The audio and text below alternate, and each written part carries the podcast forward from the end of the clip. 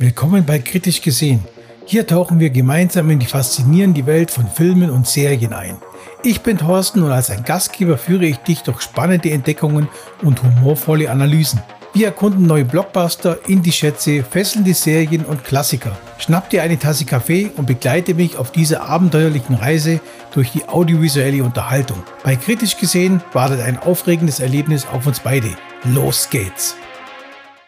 Hallo und herzlich willkommen zu einer neuen Folge meines Podcasts Kritisch gesehen. Ich bin Thorsten und heute besprechen wir gemeinsam den Film Die drei Fragezeichen Erbe des Drachens. Dieser Film versucht die erfolgreiche Jugendbuchreihe und Hörspielserie auf die große Leinwand zu bringen und dabei neue Akzente zu setzen. Lass uns also gemeinsam eintauchen in die Welt von Justus Jonas, Peter Shaw und Bob Andrews und herausfinden, ob dieser Film es schafft, die Magie der Bücher und Hörspiele einzufangen. Also schnappt euch euer Detektivequipment und los geht's. Ja, das Phänomen Die drei Fragezeichen startete ursprünglich im Jahr 1968 als amerikanische Jugendbuchreihe.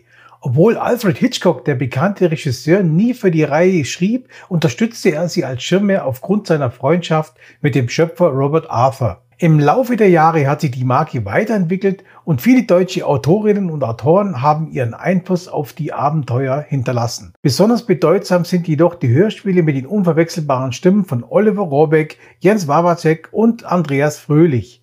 Über 210 reguläre Folgen, zahlreiche Specials und Live-Auftritte haben dafür gesorgt, dass mehrere Generationen die jugendlichen Detektive mit diesen Stimmtalenten verbinden. Trotz ihrer Beliebtheit haben die drei Fragezeichen bisher nur eine Nebenrolle im Kino gespielt. 2007 gab es den Versuch einer Filmtrilogie, die jedoch nach dem zweiten Teil Das verfluchte Schloss mangels Erfolg endete. Nun, 15 Jahre später wagt man einen Neuanfang. Die drei Fragezeichen Erbe des Drachen setzt weniger auf Humor und Action als die früheren Verfilmungen und präsentiert stattdessen einen Familienkrimi mit kinderfreundlichem Gruselfaktor. Im Zentrum der Geschichte stehen Justus Jonas, Peter Shaw und Bob Andrews, wer hätte es auch anders gedacht, die als jugendliches Detektivtrio die drei Fragezeichen gemeinsam in Rocky Beach, Kalifornien, Rätsel lösen. Diesmal führt es die Freunde nach Europa, wo sie ein Praktikum am Filmset des Gruselreboots Dracula's Rises absolvieren. Dort arbeiten sie unter der Anleitung von Peters Vater und unterstützen die Effektcrew. Mysteriöse Vorfälle überschatten jedoch die Dreharbeiten im Schloss der Gräfin Kodrina und die Frage drängt sich auf, ob dieses etwas mit dem Verschwinden eines Jungen vor 50 Jahren zu tun haben könnten. Der Kinofilm bietet einige ironische Anspielungen und Fanservice, etwa in Form einer Hitchcock-ähnlichen Dekofigur oder eines Buchcovers im Stil der drei Fragezeichen Illustratorin Aiga Rasch. Der Film im Film Dracula Rising wird als Risiko einer jungen Regisseurin beschrieben, einen Klassiker neu zu erfinden, was auf die drei Fragezeichen Erbe des Drachen selbst zutrifft. Der Regisseur verfolgt eine behutsame Modernisierung und integriert moderne Technologie in die Handlung, lässt sie jedoch nicht dominieren. Die grundlegende Story wurde vom Filmproduktionsteam gemeinsam mit André Marx entwickelt, der seit den 90er Jahren Fälle für die drei Fragezeichen verfasst hat. Der Film bleibt der Vorlage in vielen Aspekten treu, von kleinen Schreckmomenten, die sich schnell als harmlos herausstellen, bis hin zu Mini-Cliffhängern. Diese Dramaturgie ist allerdings für einen Kinofilm nicht optimal und führt zu einem zerfaserten Spannungsbogen. Trotzdem passt die Grundstimmung des Films zur abenteuerlichen und leicht schaurigen Atmosphäre vieler klassischer Folgen und besonders zur gestalterischen Aufmachung der Romane und Hörspielcover. Das rumänische Gruselschloss mit seinen verwinkelten Gängen, düsterer Beleuchtung und zahlreichen Geheimnissen vermittelt eine kindgerechte, unheimliche Stimmung. Wenn die Helden in einer bedrohlichen Sackgasse stecken, sorgen Wortwitz und Justus Besserwisserei für Auflockerung. Der Hauptkonflikt des Films liegt in einem internen Streit zwischen den drei Detektiven.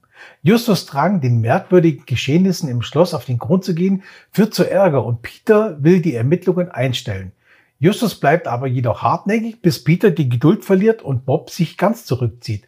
Ob der Streit des Trios enttäuschend oder gerade als Abweichen vom Hörschelsprang rechtfertigend wirkt, hängt von der subjektiven Meinung ab.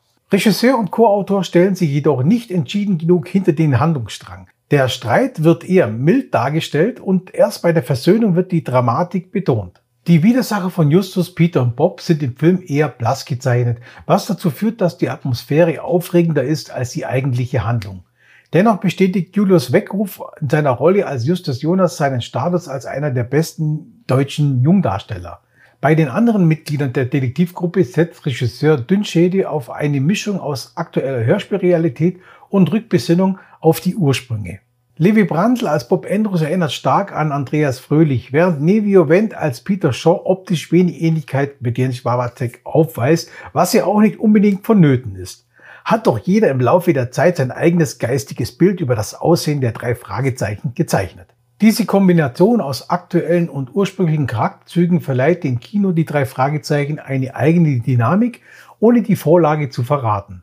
Sollte es eine Fortsetzung geben, dürfen die drei Detektive gerne in einem noch filmischer erzählten Fall ihr Können unter Beweis stellen. Insgesamt bietet die drei Fragezeichen Erbe des Drachen eine spannende und humorvolle Adaption der beliebten Jugendbuchreihe und Hörspiele, die sowohl Fans als auch Neulinge ansprechen dürfte. So, ihr Lieben, das war's mit der Kritik von Die drei Fragezeichen Erbe des Drachen. Ich danke euch sehr, dass ihr eingeschaltet habt. Schön, dass ihr die Folge angehört habt.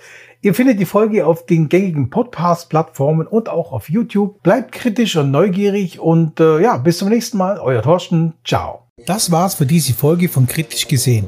Ich hoffe, du hattest Spaß und konntest neue Perspektiven entdecken. Vergiss nicht, diesen Podcast zu abonnieren und mir Feedback zu geben, um gemeinsam noch tiefer einzutauchen. Bis zur nächsten Folge. Bleib neugierig, kritisch und unterhalten. Ich freue mich darauf, bald wieder mit dir in die audiovisuelle Welt einzutauchen. Bis zum nächsten Mal und tschüss.